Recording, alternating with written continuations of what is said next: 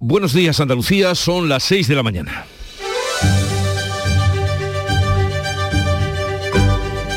Despierta tu mente, descubre la realidad.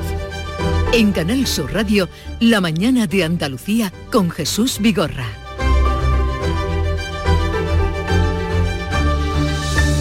A esta hora de las 2 de la madrugada en Brasil, el país recupera el pulso tras la invasión por la fuerza del Congreso, el Tribunal Supremo y el Palacio Presidencial por una multitud de extremistas simpatizantes del expresidente Jair Bolsonaro. Miles de seguidores bolsonaristas han replicado en Brasil lo que hace ahora dos años hicieron los trumpistas en el asalto al Capitolio de Estados Unidos, que ustedes recordarán. Lula, que se encontraba en Sao Paulo, ha llegado esta madrugada a Brasilia, ha visitado las estancias ultrajadas y ha calificado de barbarie el intento de golpe de Estado. Se ha quejado de que la policía no ha cumplido con su cometido y ha destituido al responsable de la seguridad.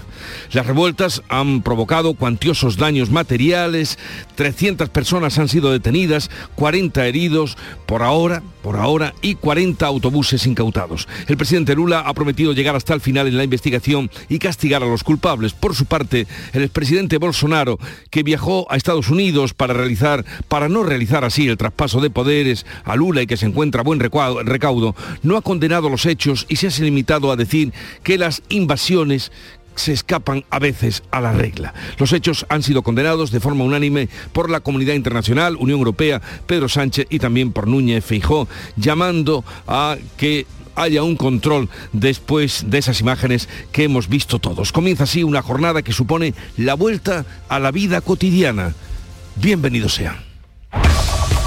En Canal Sur Radio, la mañana de Andalucía con Jesús Vigorra. Noticias.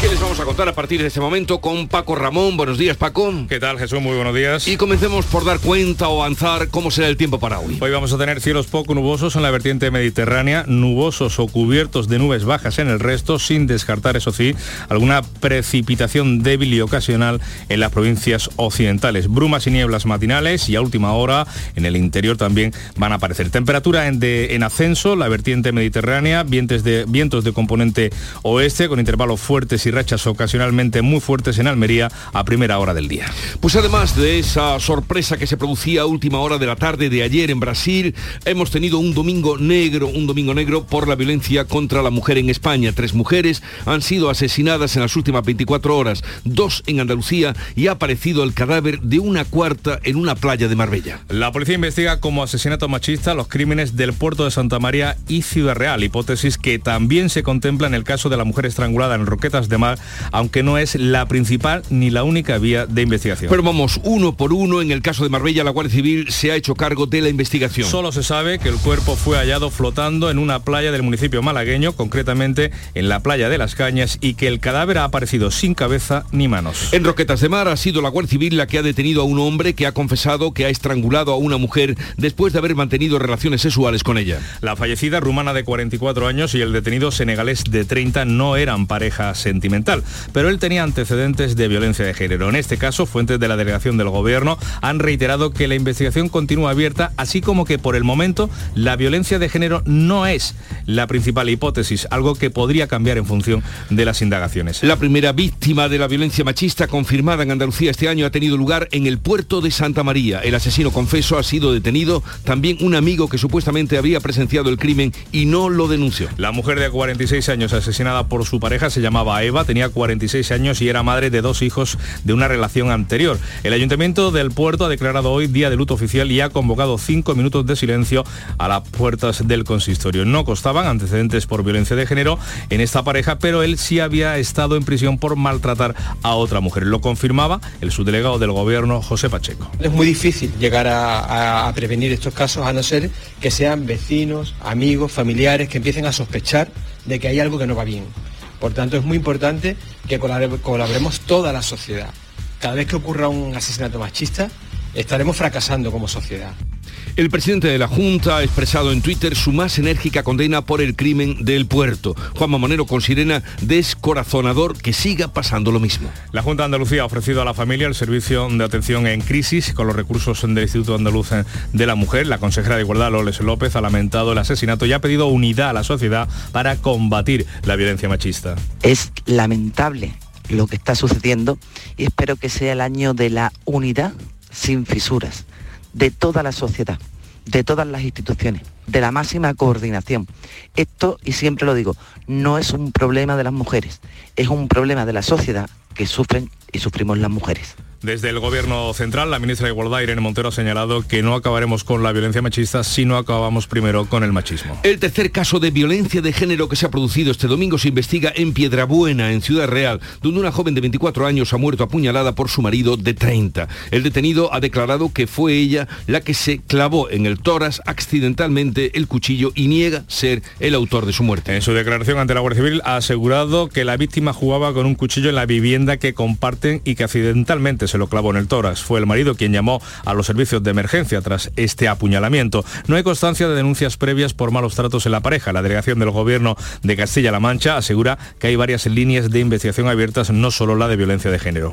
A partir de hoy podríamos conocer la decisión de la audiencia de Sevilla sobre la entrada en prisión del expresidente de la Junta, José Antonio Griñán. La defensa ha solicitado la suspensión de la condena para que el exdirigente socialista pueda tratarse el cáncer de próstata que le ha sido diagnosticado. Griñán se sometía al pasado martes a un examen para conocer los detalles sobre su cáncer. Una vez eh, completado los trámites, la audiencia deberá decidir si atiende la petición del expresidente de la Junta. Su defensa pide al tribunal que valore si el ingreso en un centro penitenciario puede repercutir en el desarrollo de la enfermedad o, por, o en el tratamiento prescrito. Y hoy comienza en Málaga el juicio del caso Astapa contra la corrupción política y urbanística de Estepona. 15 años después, el que fuera alcalde de Estepona, el socialista Antonio Barrientos y 50 acusados más entre concejales, empleados municipales y empresarios se sientan en el banquillo acusados de ocasionar un perjuicio económico a las arcas municipales de 28 millones de euros. En el escrito de acusación, el fiscal explica que en 2003 y 2007, en ese periodo, el gobierno de coalición formado por el PSOE y el partido de Estepona crearon una caja B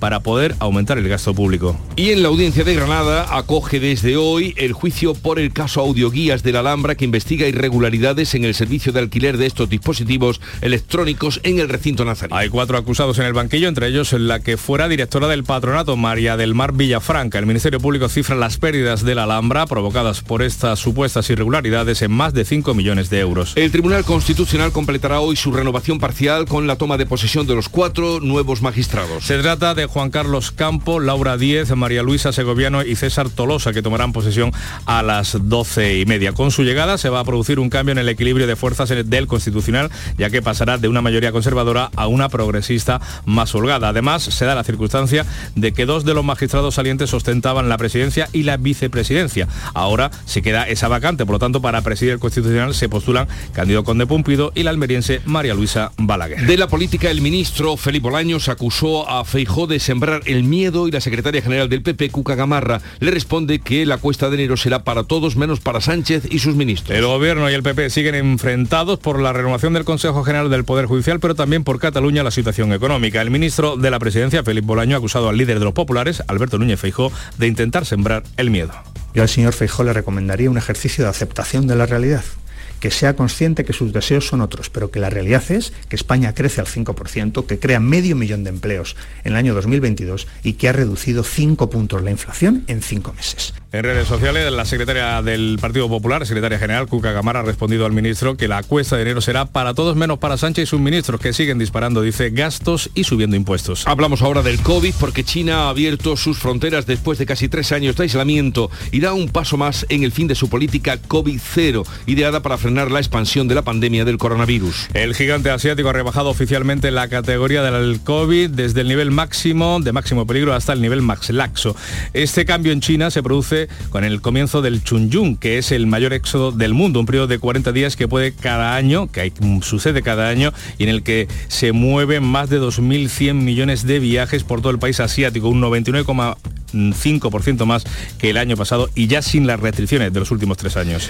Y les recordamos que Brasil, Brasil recupera el pulso tras la invasión por la fuerza del Congreso, también el Senado y el Palacio Presidencial de una multitud de extremistas y simpatizantes del expresidente Jair Bolsonaro. La policía ha recuperado ya el control a esta hora y ha desalojado los edificios de los tres poderes. El presidente que se encontraba en Sao Paulo ha llegado hasta Brasilia. Lula da Silva se ha quejado de que la policía no ha cumplido con su cometido, ha destituido al responsable y desde Florida el expresidente Jair Bolsonaro ha dicho que apoya las manifestaciones pacíficas pero no las invasiones de edificios públicos. Y en Ucrania otra noche de bombas una vez acabada la tregua, tregua que no llegó a empezar por la Navidad dada por Moscú. Moscú afirma precisamente que ha matado a 600 soldados ucranianos en un ataque en la ciudad oriental de Kramatorsk y en represalia por la muerte de militares rusos del pasado 31 de diciembre. Ucrania lo niega y los reporteros internacionales no han encontrado pruebas. Y con el fin de las vacaciones llega también el balance de las víctimas de tráfico. Diez personas han fallecido en las carreteras andaluzas durante la operación especial de Navidad que ha finalizado la pasada medianoche. En toda España han perdido la vida 46 personas en 38 accidentes, según los datos provisionales de la DGT. Y vamos ahora a ver cómo los periódicos, la prensa refleja la actualidad de hoy. De ello se ocupa Olga Moya. Buenos días, Olga. ¿Qué tal? Muy buenos días. Eh, pues la prensa trae ese ataque a las instituciones en Brasilia por parte de los eh, partidarios de Jair Bolsonaro. El país titula así Asalto a la democracia en Brasil y el mundo. Los bolsonaristas intentan un golpe a la democracia en Brasil. Eh, dice que Lula asume el control de la seguridad en la capital y acusa a su predecesor de alentar esta invasión. Pero al margen de Brasil, que son también las fotografías que predominan en la prensa, hay un marcado carácter electoralista ya de cara a esas elecciones eh, municipales y autonómicas.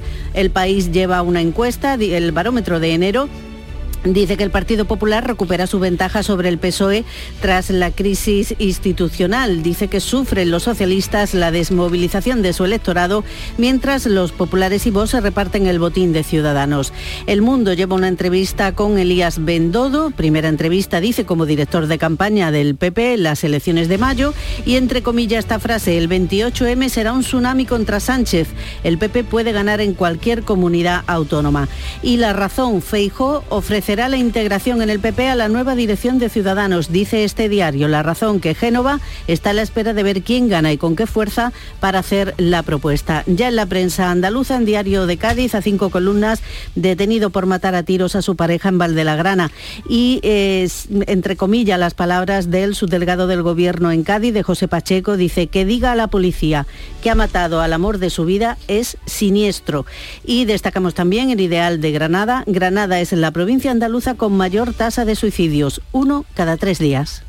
Y vamos ahora a asomarnos al mundo a través de la prensa internacional que ya ha repasado y leído por ustedes. Beatriz Almeda, buenos días Beatriz. Buenos días, abrimos el kiosco en Brasil. Leemos en el diario O Globo. Los invasores regresan al cuartel general del ejército, bueno, a, la explanada donde estaban acampados, después de invadir edificios pero son arrestados. Lula visita el Palacio de Planalto y comprueba los daños causados. Habla el expresidente Bolsonaro, que niega responsabilidad y compara la invasión terrorista con actos cometidos por la izquierda. En el Reino Unido, con lo que tienen allí, con las mm, huelgas gravísimas que recorren el país, los titulares de hoy son para la entrevista que concedió anoche el príncipe Harry en una cadena de televisión. En el Daily Mail leemos, mi familia contribuyó al dolor y sufrimiento que mi esposa ha soportado. Y un columnista del periódico escribe que la princesa Diana estaría horrorizada por la pequeña venganza del príncipe Harry. El alemán Frankfurter Allgemeine Zeitung habla del COVID fuera de control, titula, el gobierno chino capituló ante la pandemia Ahora la desesperación en el país es grande, mueren miles cada día y advierte el periódico de los efectos nocivos que puede tener esto en la economía de China y en la del resto del mundo. Termino con el New York Times. Biden visita la frontera sur, la de México, en medio de nuevas medidas enérgicas contra los migrantes que han aumentado la presión en el paso, convertido en un símbolo del colapso del sistema migratorio de Estados Unidos durante décadas. Bienvenida, Beatriz, a la vida cotidiana y madrugadora, como también Ana Giraldez, que nos da cuenta de los temas y asuntos capitales para el día, para el día de hoy. Pues hoy concluido ya el operativo especial de tráfico para las fiestas navideñas, el ministro del Interior, Fernando Grande Marlasca, va a presentar el balance de siniestralidad vial del año pasado, de 2022. Por otra parte, el presidente del Gobierno, Pedro Sánchez, va a inaugurar la séptima conferencia de embajadores. Va a ser la primera íntegramente presencial desde 2008 que se celebra en la sede del Ministerio de Asuntos Exteriores en Madrid. La Oficina Comunitaria Estadística Eurostat publica los datos de desempleo de la Unión Europea de noviembre de 2022 y otra cita también. La vicepresidenta primera y ministra de Asuntos Económicos, Nadia Calviño, se reúne con el comisario europeo de Mercado Interior, Terry Breton. Luego ofrecerán una rueda de prensa eh, conjunta al término de su reunión bilateral. Son algunos de los asuntos que nos esperan hoy. Y de los que estaremos pendientes, pero vamos a conocer cómo comenzó la mañana a las 5 con Charo Padilla. ¿Cuánto tiempo sin verte? Buenos Pues días. sí, buenos Feliz días. año. Feliz año, yo he estado Te veo aquí. bien. No, tú estás aquí ahora, Yo he estado cuando aquí. te toca. ¿eh? La semana pasada mis dos horitas, ya como tú has vuelto, pues ya me quedo ya con una horita que se me ha quedado corta, pero suficiente para estar en, eh, en los astilleros de Puerto Real con Antonio y con Rafael, que entraban bien temprano esta mañana, y también para estar con eh, Javier y Juan, que trabajan en una empresa donde se hacen las vigas, las grandes vigas para los puentes. Nos han mandado unas cuantas fotos, la verdad que es impresionante cómo se salen de, de esos almacenes en dos hermanas esas vigas que luego formarán parte de, de- de una casa o de un puente. Y le hemos preguntado a las, a las personas, a nuestros oyentes, que si tenían ganas de la rutina, de la vuelta a la rutina. 90% sí. Claro. Bueno, 99 diría yo. Quizá, quizá tengan razón los días laborables, decía el poeta Gil de Viedma. Pues sí, y la lechuga también. Hasta luego. Adiós. Mañana de nuevo encontrarán a Charo Padilla aquí en Canal Sur Radio. Y Canal Fiesta Radio pone la música en este momento. Número uno de esta semana en Canal Fiesta será El Barrio a veces. Deja un regalo de sueño en mi cuerpo saber. Tu boca es la que me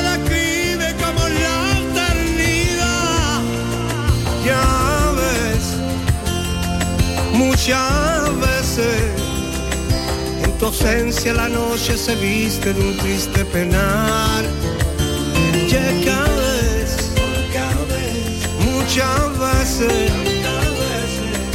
Atrapé con mi mano la para El barrio que está organizando ya su nueva gira y que poco antes de las vacaciones estuvo aquí una mañana, pasamos un buen rato y esta semana será número uno en Canal Fiesta Radio. Comienza así la mañana de Andalucía que les acompañará hasta las 12 del mediodía. Esperemos contar con todos ustedes. Cercanía. Las historias que pasan en nuestra tierra. Andalucía en profundidad. Actualidad. El cafelito de siempre. Así es la tarde de Canal Sur Radio con Mariló Maldonado. Tres horas para disfrutar de una radio emocionante. Andalucía, son las 3 de la tarde. La tarde de Canal Sur Radio con Mariló Maldonado. De lunes a viernes desde las 3 de la tarde. Más Andalucía. Más Canal Sur Radio. La mañana de Andalucía en Canal Sur Radio. Noticias con Francisco Ramón. 6 y 18 minutos, eh, les contamos hoy lunes el domingo negro que hemos tenido de la violencia contra la mujer en nuestro país. Tres mujeres han sido asesinadas en las últimas 24 horas, dos por cierto en Andalucía, y ha aparecido además el cadáver de una cuarta víctima también en nuestra tierra, concretamente en una playa de Marbella. La policía investiga como asesinatos machistas los crímenes del puerto de Santa María y Ciudad Real, hipótesis que también se contempla en el caso de la mujer estrangulada en Roquetas de Mar, aunque no es la principal la- ni la única vía de la investigación. Pero vamos a eh, caso a caso, uno a uno. En el de Marbella, la Guardia Civil se ha hecho cargo de esta investigación. Solo se sabe que el cuerpo fue hallado flotando en una playa del municipio malagueño, concretamente en la de Cañas, y que el cadáver ha aparecido sin cabeza ni manos. En Roquetas de Mar, también en el litoral andaluz, eh, es la Guardia Civil la que ha detenido a un hombre que ha confesado que había estrangulado a una mujer después de haber mantenido relaciones relaciones sexuales con ella. La fallecida rumana de 44 años y el detenido senegalés de 30 no eran pareja sentimental,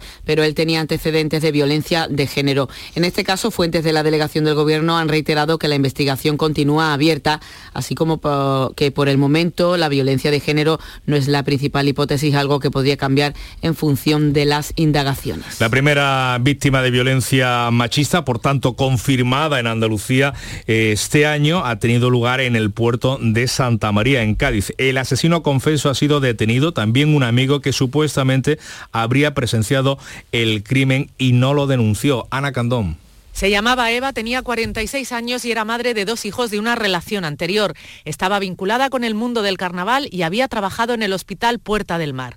Hace un año conoció a quien ahora le ha quitado la vida. No constaban antecedentes por violencia de género en la pareja, pero él sí había estado en prisión por maltratar a otra mujer. Lo confirmaba ayer el subdelegado del Gobierno, José Pacheco, que además pedía colaboración a toda la sociedad para acabar con esta lacra. Es muy difícil llegar a, prevenir estos casos a no ser que sean vecinos, amigos, familiares que empiecen a sospechar de que hay algo que no va bien.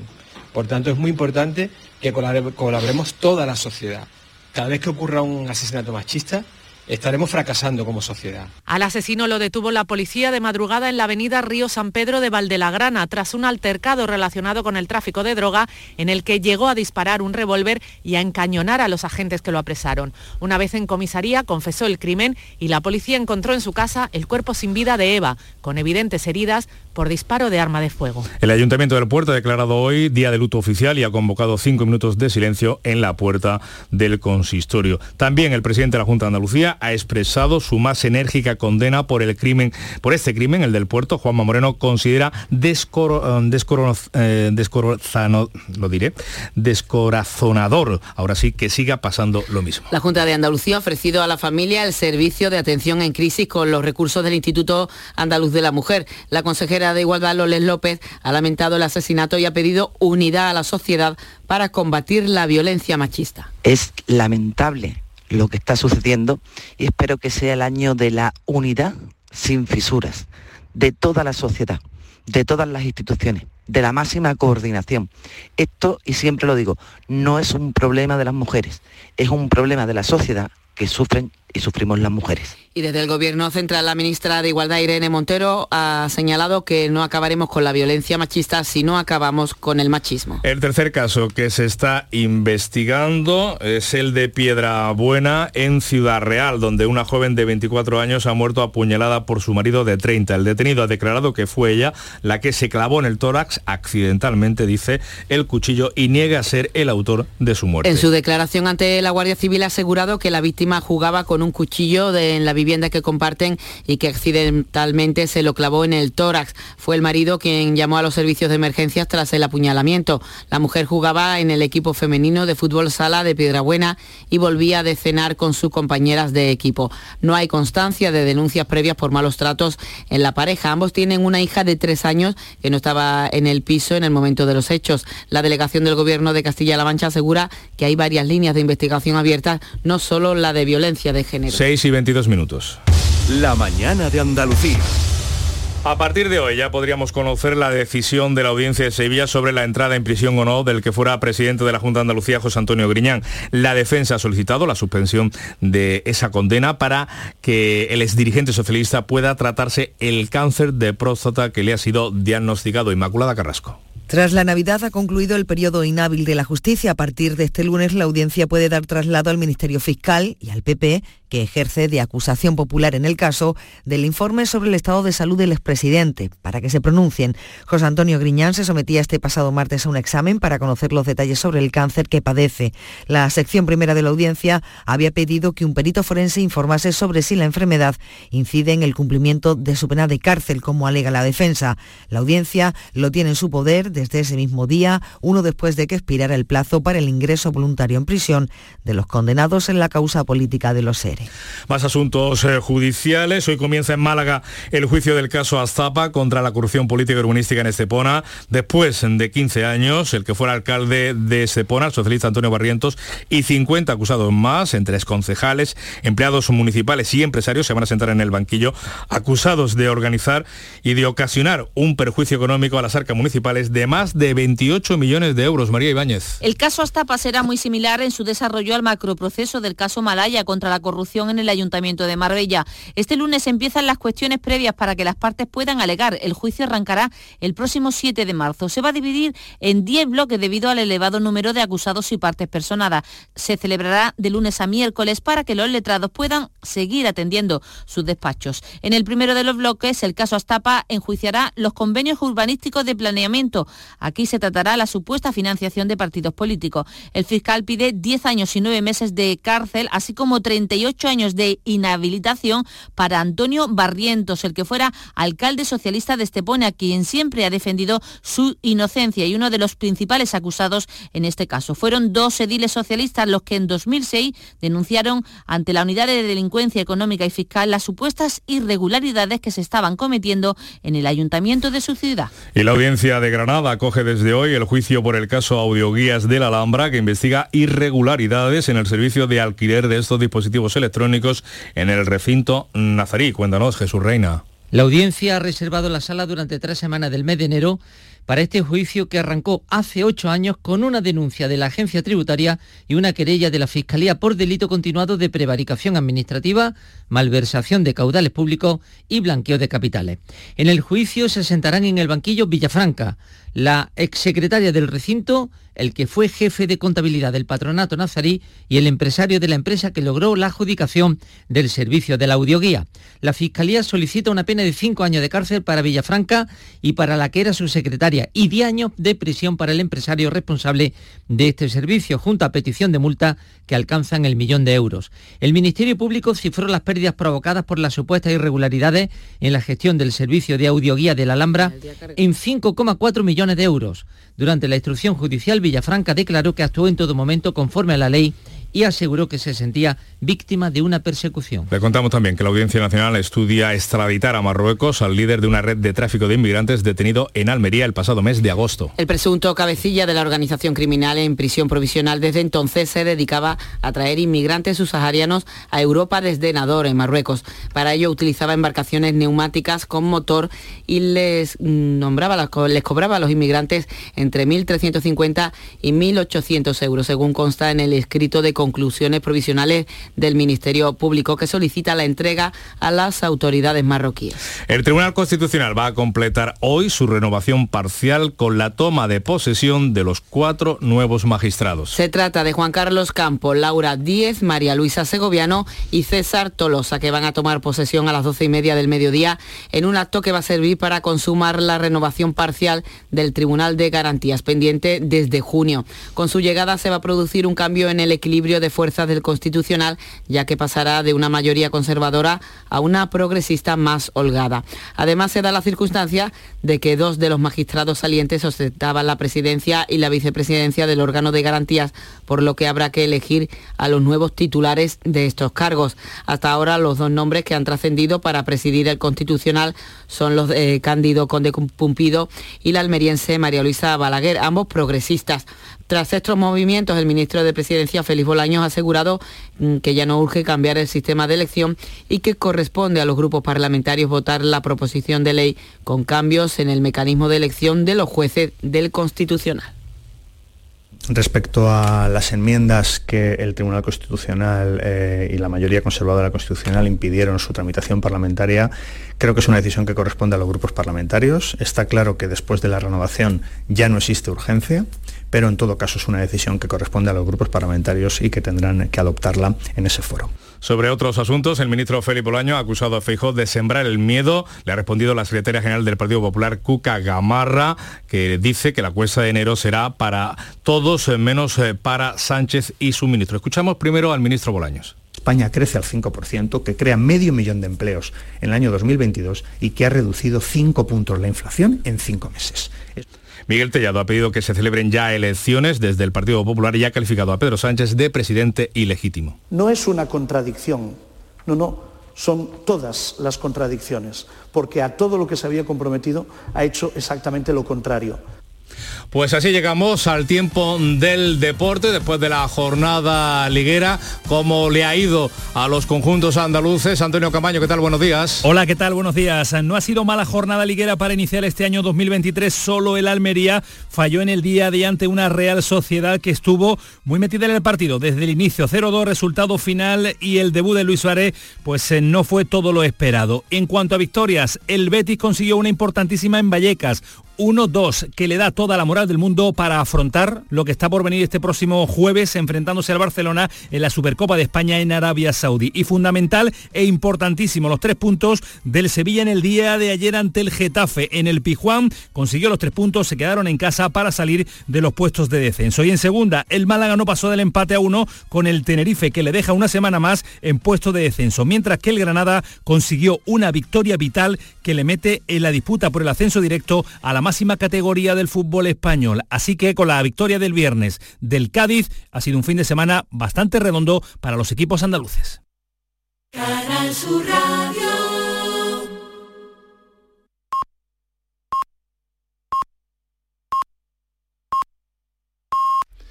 Andalucía son ya las seis y media de la mañana. La mañana de Andalucía con Jesús Vigorra.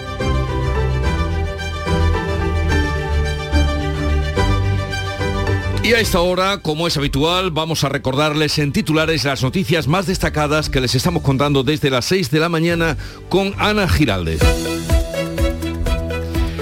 Tres mujeres han sido asesinadas en las últimas 24 horas, dos en Andalucía y ha aparecido el cadáver de una cuarta en una playa de Marbella. La policía investiga como asesinatos machistas los crímenes del puerto de Santa María y Ciudad Real, hipótesis que también se contempla en el caso de la mujer estrangulada en Roquetas de Mar, aunque no es la única. Ya han sido detenidos los presuntos asesinos de Roquetas, el puerto y Ciudad Real. Hoy podría conocerse la decisión de la audiencia de Sevilla sobre la entrada en prisión del expresidente de la Junta de Andalucía, José Antonio Griñán. Su defensa la suspensión de la condena para que el ex dirigente socialista pueda tratarse del cáncer de próstata que le ha sido diagnosticado. Comienza en Málaga el juicio del caso Astapa contra la corrupción política y urbanística en Estepona. El que fuera alcalde de Estepona, el socialista Antonio Barrientos, y 50 acusados más entre concejales, empleados municipales y empresarios se sientan en el banquillo acusados de ocasionar un perjuicio económico a las arcas municipales de 28 millones de euros. En Granada comienza también hoy el juicio por el caso audioguías de la Alhambra. Se investigan irregularidades en el servicio de alquiler de estos dispositivos electrónicos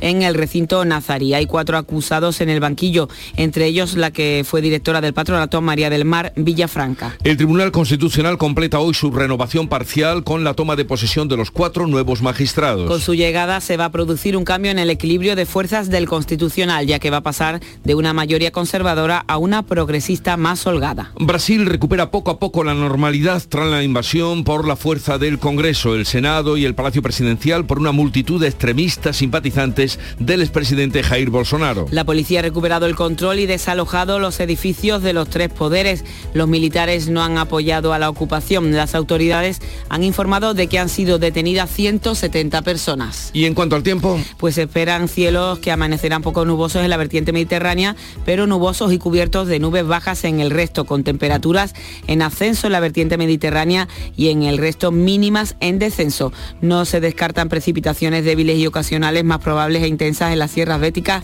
y en el área del estrecho.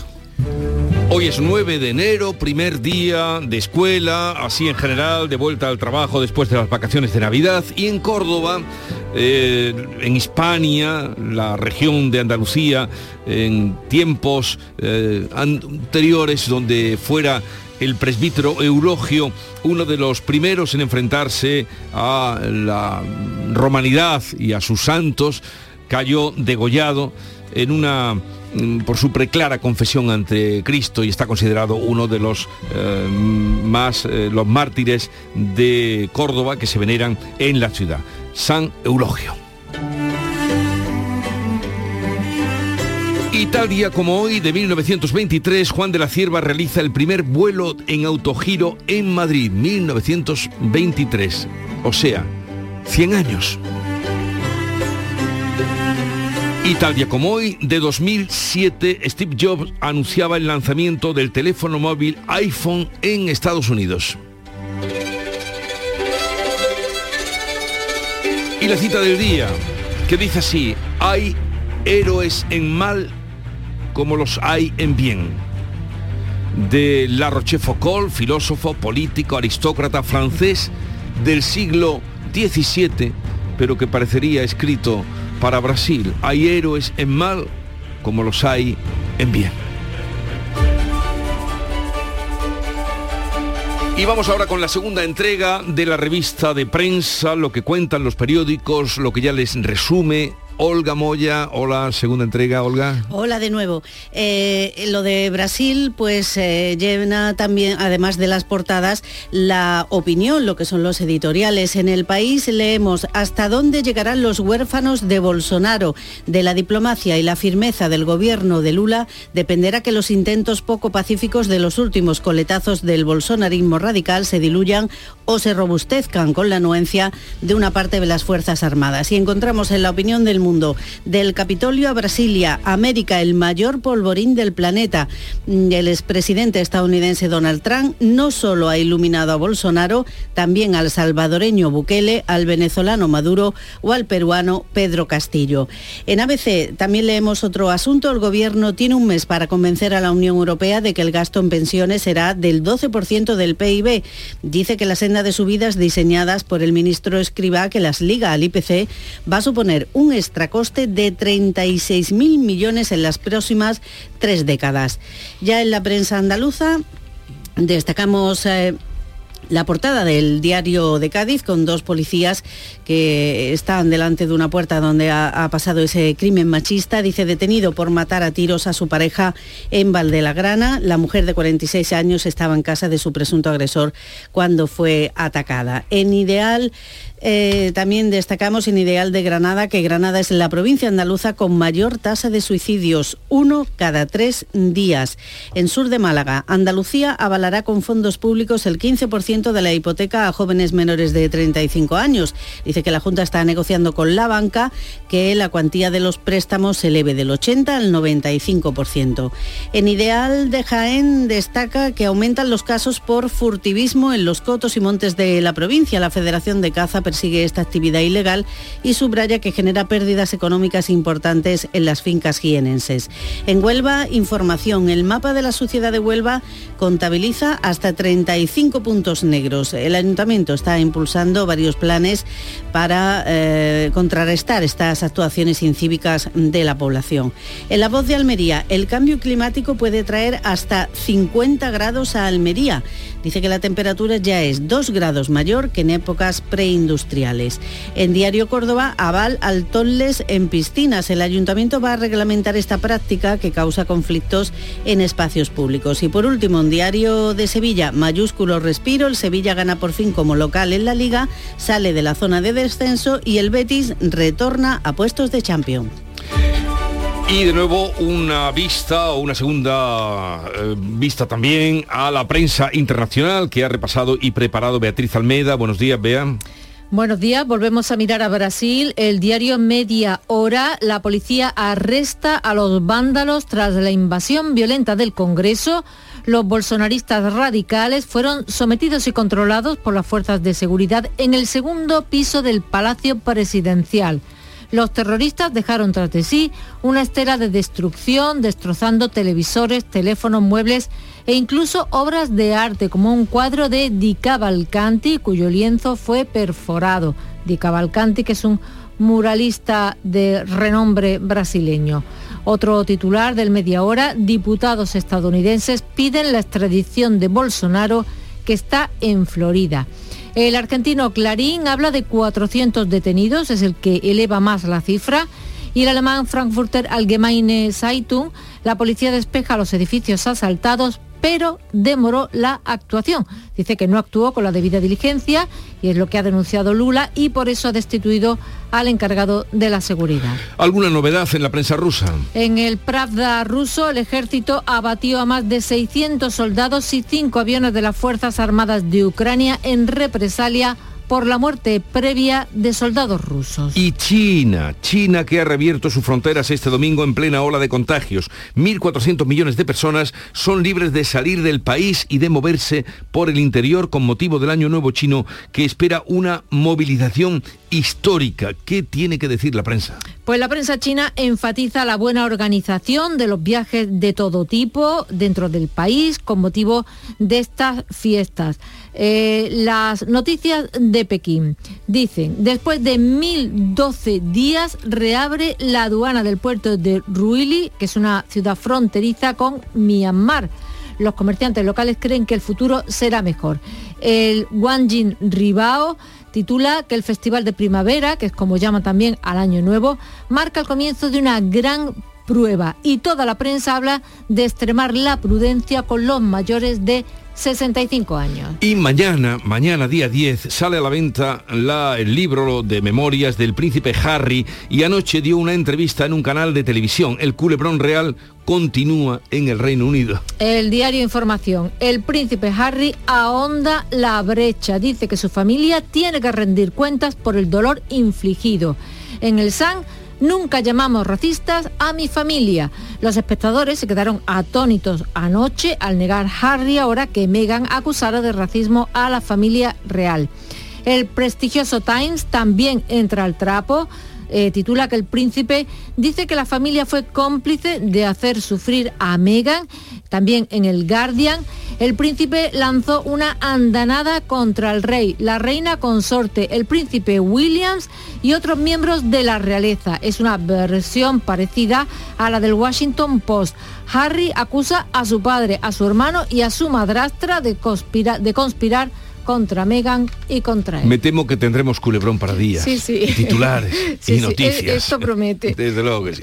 Gracias, Bea. Hasta mañana. Hasta Son mañana. las 6, 40, 41 minutos ya de la mañana. Sigue ahora la información en Canal Sur Radio. Sencilla, rápida, fácil de manejar. fácil de Así es la nueva app de Canal Sur Radio. Con todos los programas y audios destacados, los podcasts, emisiones en directo. Para que sigas conectado a nuestra programación y a los espacios que más te gustan y sigue. Cuando quieras, donde quieras. Descárgate ya nuestra app. Todo Canal Sur Radio, Radio Andalucía Información, Canal Fiesta, flamencoradio.com y Canal Sur Radio Música para ti. Cuando quieras, donde quieras. Más Andalucía, más Canal Sur Radio.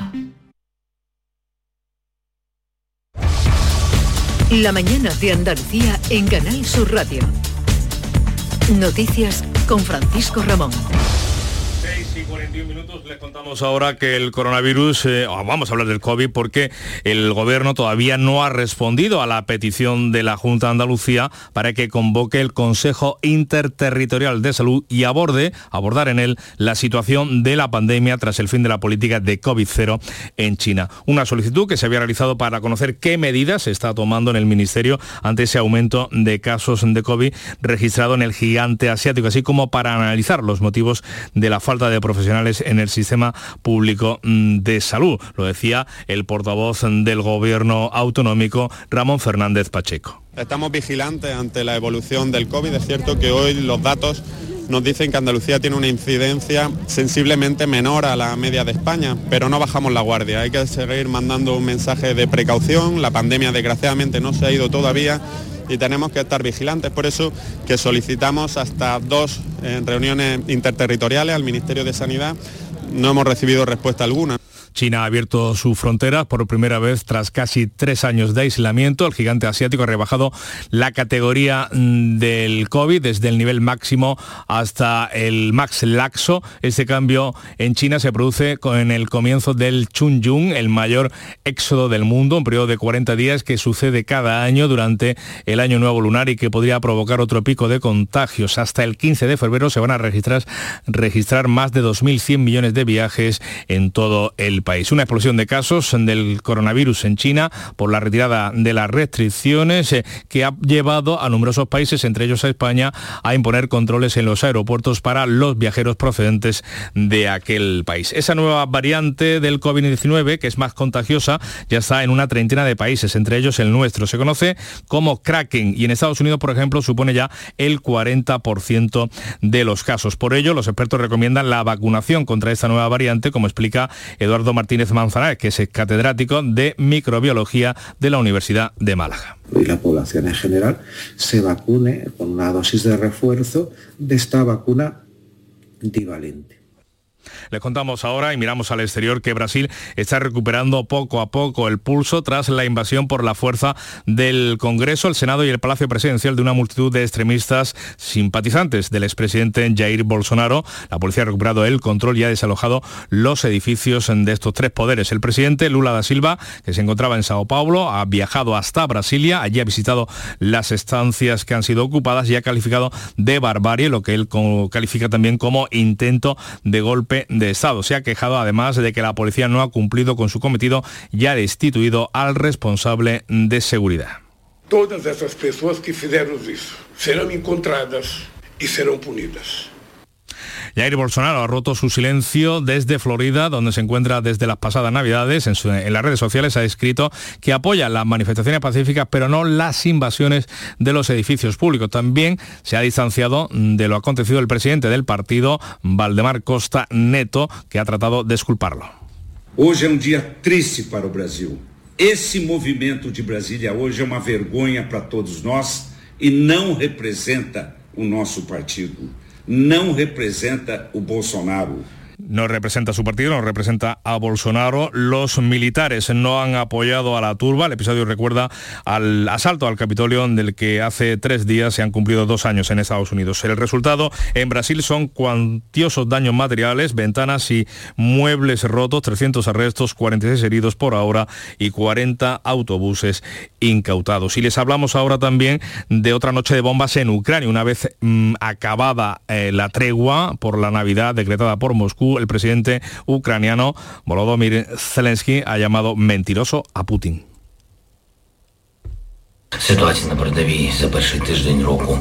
La situación en el frente no ha cambiado en la primera semana del año. Los duros ataques continúan y el mundo ha vuelto a ver que Rusia miente incluso cuando ella misma llama a la tregua.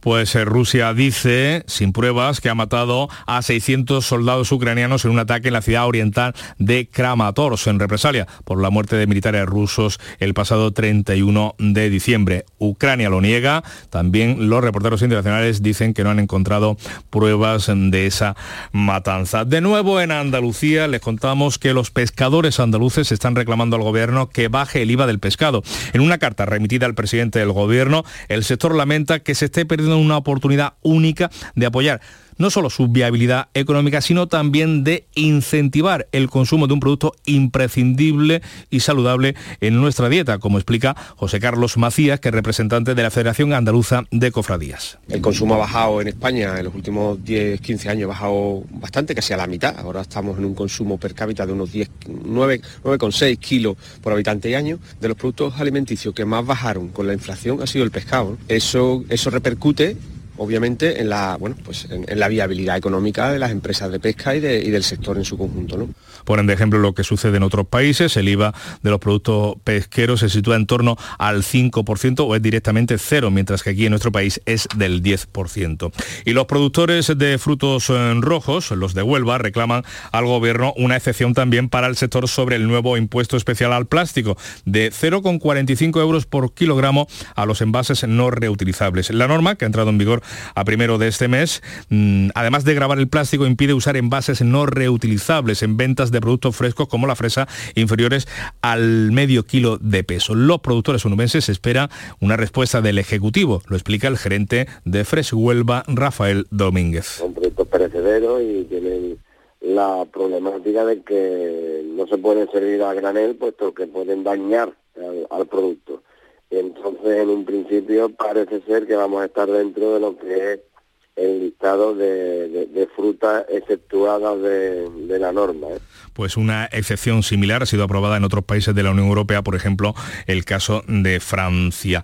Los 295 trabajadores de Torras Papel en Motril han comenzado un expediente de regulación de empleo temporal que se va a alargar durante todo este año. El grupo británico Lecta explica su decisión por los elevados precios de la energía en nuestro país y la caída de la demanda internacional. Los trabajadores irán al paro hasta 160 días durante ese tiempo eh, o durante el tiempo que esté sin actividad van a perder entre 400 y y 600 euros al mes, ya que no ha habido acuerdo para fijar una compensación, como explica el portavoz de los trabajadores José Antonio Alonso diferimos en el tema económico, porque a resumir cuentas la empresa eh, no nos quiere dar absolutamente nada, no nos quiere dar un suplemento para intentar mermar esa, eh, esa pérdida económica que va a tener todos los trabajadores y trabajadoras del centro.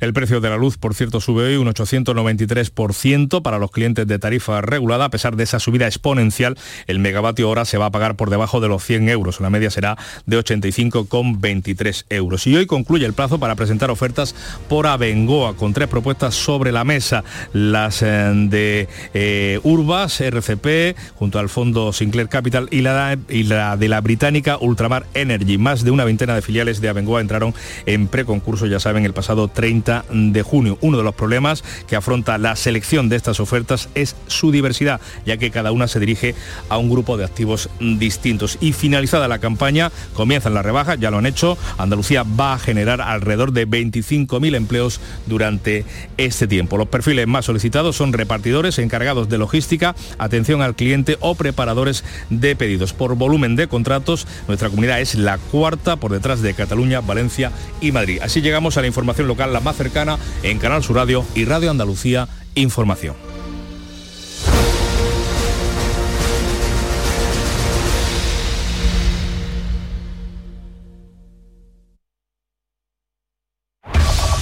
En la mañana de Andalucía de Canal Sur Radio, las noticias de Sevilla con Araceli Limón. Saludo, muy buenos días. Dice la alcaldesa de Marchena en una carta publicada en las redes sociales que el conductor del tractor del accidente de la cabalgata de Reyes es un héroe, porque la tragedia podía haber sido mucho mayor que la persona fallecida y los 11 heridos que se produjeron. Estamos a esta hora de la mañana a 17 grados de, de temperatura y esperamos una máxima de 21 además de algo de lluvia sobre el mediodía. Y pese a que es día de incorporarse al colegio y al trabajo, todavía es temprano y el tráfico es fluido a esta hora, tanto en Sevilla como en los accesos a la capital. En Plaza de Cuba número 2 está el restaurante de moda, La Coartada, el lugar de encuentro perfecto, con amplia terraza para disfrutar de la sobremesa y el mejor ambiente de la ciudad. Excelente oferta gastronómica y el mejor servicio en un espacio exclusivo. Todo esto y mucho más te espera en La Coartada. La Coartada. Encuentra tu excusa para venir. Las noticias de Sevilla. Canal Sur Radio. La Policía Nacional ha batido a tiros en Sevilla a un hombre con problemas mentales que en la noche de Reyes empuñaba un arma blanca y amenazaba con matar a otra persona en, la barria, en una vivienda de la barriada de los pajaritos. Agentes de la Policía Nacional se personaron en el lugar, activaron el protocolo de incidentes críticos y al acceder a la vivienda encontraron al hombre muy agresivo, sin deponer su actitud al tiempo que arremetió contra los agentes. La policía tuvieron que abaterlo y se ha abierto una investigación sobre los hechos. Y Marchena vive hoy su cuarto y último día de oficial tras el accidente de la cabalgata de los Reyes Magos. La situación de los heridos es que los dos que continúan ingresados en el hospital de la Merced de Osuna están estables después de haber sido sometidos a intervenciones quirúrgicas. En el caso de los dos heridos con pronóstico grave hospitalizados en el Virgen del Rocío, entre ellos un menor de dos años, continúan también sin novedad. La alcaldesa de Marchena, María del Mar Romero, ha publicado una carta en redes sociales en la que dice que es muy difícil digerir y gestionar lo, ocurrido, que es lo más duro que le ha pasado en la vida, pide por la recuperación de los heridos y dedica palabras de elogio y ánimo para el conductor del tractor, al que califica como un héroe porque reconoce que la desgracia podía haber sido mucho mayor. Mientras tanto, la Guardia Civil y la Policía Local de Marchena siguen investigando las causas del accidente. Se inspecciona el tractor que tiraba de la carroza del rey Baltasar, que fue el que causó el atropello. El automóvil permanece custodiado en un almacén municipal y parece, parece que le fallaron los frenos. Al margen de lo que determine la investigación de los hechos, lo cierto es que las cosas en la cabalgata de Reyes de Marchena pueden cambiar mucho en próximas ediciones, tal como adelantaba la alcaldesa. La cabalgata tradicional en Marchena siempre se ha realizado con vehículos agrícolas y todas las medidas de seguridad que se puede imaginar están contempladas. Pero es verdad que tendremos que replantear si el formato de vehículos agrícolas debe pasar a la historia y buscar otro formato. Y escuchen esta historia. Miren, la policía local de Sevilla ha denunciado a una mujer de 36 años por un delito contra la seguridad vial como cooperadora necesaria al permitir que su hijo de 7 circulara por la calle, o las calles de Palmete en concreto, con una moto tipo cross que ella misma le había regalado y que no estaba ni homologada ni tenía seguro. Los agentes localizaron al pequeño en la calle Salobreña. El niño era tan pequeño que no veía entre los coches mientras conducía con la moto. El menor le dijo a los agentes que su madre estaba en su casa a dos kilómetros del lugar y que había sido ella la que le había comprado el ciclomotor y le había autorizado a que lo usara. El vehículo de 50 cilindradas estaba personalizado con el nombre del niño y la madre reconoció que le había comprado la moto a su hijo para que practicara motocross, algo que al parecer hace habitualmente pese a su corta edad. Este era el momento en el que los agentes localizaron al pequeño. ¿Cómo tu madre? ¿Cómo se llama tu madre? Adelante. ¿Cómo? Sí, el hijo 97. Y el toldo de un bar en la calle Argote de Molina, en pleno centro turístico de Sevilla, cayó ayer tarde sobre los veladores del establecimiento. Lo retiraron la policía local y los bomberos y no hay constancia de que haya heridos. Y problemas en la estación de Santa Justa ayer tarde-noche por los problemas que se habían producido en la estación de Córdoba y que afectaron a todos los trenes que tenían paso por la capital cordobesa. Ya saben que ese es un lugar de tránsito obligado en las líneas que unen Madrid con Sevilla y con Málaga. Por eso los problemas se notaron en la estación de Santa Justa. Ya el sábado había habido retrasos en el AVE por una avería a la salida de Madrid. Antes de que todo esto ocurriera en la estación, pues las típicas escenas de la despedida después de pasar las navidades en familia. Despedir a mi hija que vuelve a Madrid para sus estudios. La verdad es que después de tantos días en casa, en navidades, ahora la vuelta se hace un poco dura con los exámenes y todo. Sí, he venido a despedir a mi hijo. Pues muy dura porque las navidades se han pasado muy pronto y nada, pues ahora ya esta Semana Santa no vuelve. Para mí sigue siendo dura. Es que es pequeña, tiene 18 las escenas despedidas en la estación. Y parece que ha dejado atrás la pandemia, ha ganado cerca de 13 millones de viajeros en el año 2022. Miren, la línea más utilizada es la línea 2, la que va de la Barqueta al Heliópolis. Tiene 6,2 millones de viajeros. Le sigue la 27, la que une Sevilla Este con la Plaza del Duque con 3 millones. La línea especial del aeropuerto incrementó los pasajeros en un 118%. Lo más usado por los usuarios es el bonobús sin transbordo, seguido con el bonobús con transbordo. Algo más de 80.000 personas utilizan en Sevilla la tarjeta de la tercera edad y 11.000 la tarjeta, la tarjeta de desempleado. Son las 6 y 56. Los guerrilleros, tapicería y colchonería en Utrera, a precios de fábrica. Colchón de matrimonio de 27 centímetros de grosor, lechos independientes, refuerzo en zona lumbar, cara de verano e invierno, valorado en 689 euros, ahora 299 euros. Sí, sí, has escuchado bien, 299 euros. Y por un euro más televisor LED de 32 pulgadas de regalo. Estamos en Utrera, carretera Carmona número 15 en Utrera, Sevilla. Entregas en 48 horas. Los lunes a las 10 de la noche en Canal Sur Radio. El llamador. En Canal Sur Radio, las noticias de Sevilla. Cosas que van a ocurrir hoy. El alcalde de la capital, Antonio Muñoz, y el portavoz de Ciudadanos, Miguel Ángel Aumesquet, se van a reunir para hablar de los presupuestos municipales del año que viene. Y Alfonso Maceda será elegido hoy presidente de los hosteleros de Sevilla. Relevará en el cargo a Antonio Luque tras la renuncia de Álvaro Perejil, que ni siquiera ha llegado a tomar posesión de su cargo. Hoy termina el plazo de presentación de candidaturas y si no hay nada de última hora, Maceda será el presidente de los dueños de los bares y restaurantes de Sevilla y su provincia. En la lista de Maceda figuran nombres como Pedro Robles como vicepresidente y José Juan Tejada como vicepresidente. Segundo, Alfonso Maceda lleva 42 años de profesión, comenzó en la terraza Alfonso, Alfonso de la Plaza de América, propiedad de su padre, y ahora es socio de tres locales, un restaurante, una cafetería y una terraza de verano. Y fue una buena jornada liguera para el Betis y para el Sevilla. Ganaron ayer los dos, Antonio Camaño. Hola, ¿qué tal? Buenos días. No ha podido empezar mejor el año 2023 tanto para el Betis como para el Sevilla. Dos partidos y dos victorias de ambos. En el día de ayer, el Betis consiguió un triunfo importante en Vallecas, en un partido donde los de Pellegrini, con menos brillantez pero con mucho oficio, logran una victoria vital y vuelve a rondar los puestos de la Liga de Campeones. Partidazo de Luis Enrique y ya parten hacia Arabia Saudí para pelear por la Supercopa de España. Y el Sevilla también viene en Copa y ahora viene en Liga. Consiguió tres puntos de mucho valor ante el Getafe para salir de los puestos de descenso y sobre todo rearmarse moralmente ante lo que está por venir. Un mes de enero complicado y difícil para los hombres de San 样暴力。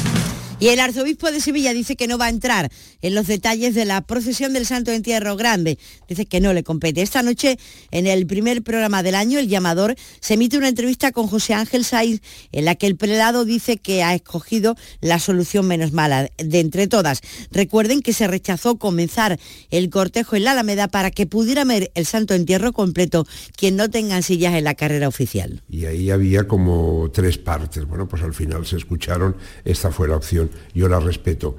Pero bueno, es que en la vida es así, hay que, hay que elegir y dices, o de dos opciones la mejor, o si son malas, la, la, menos mala.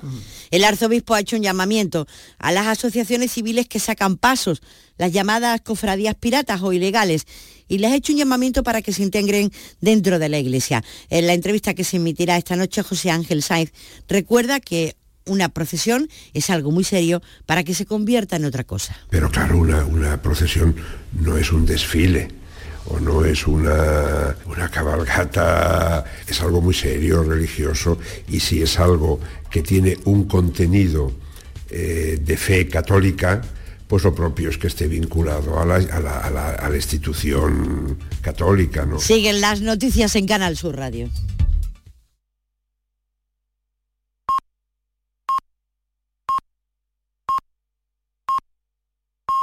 Andalucía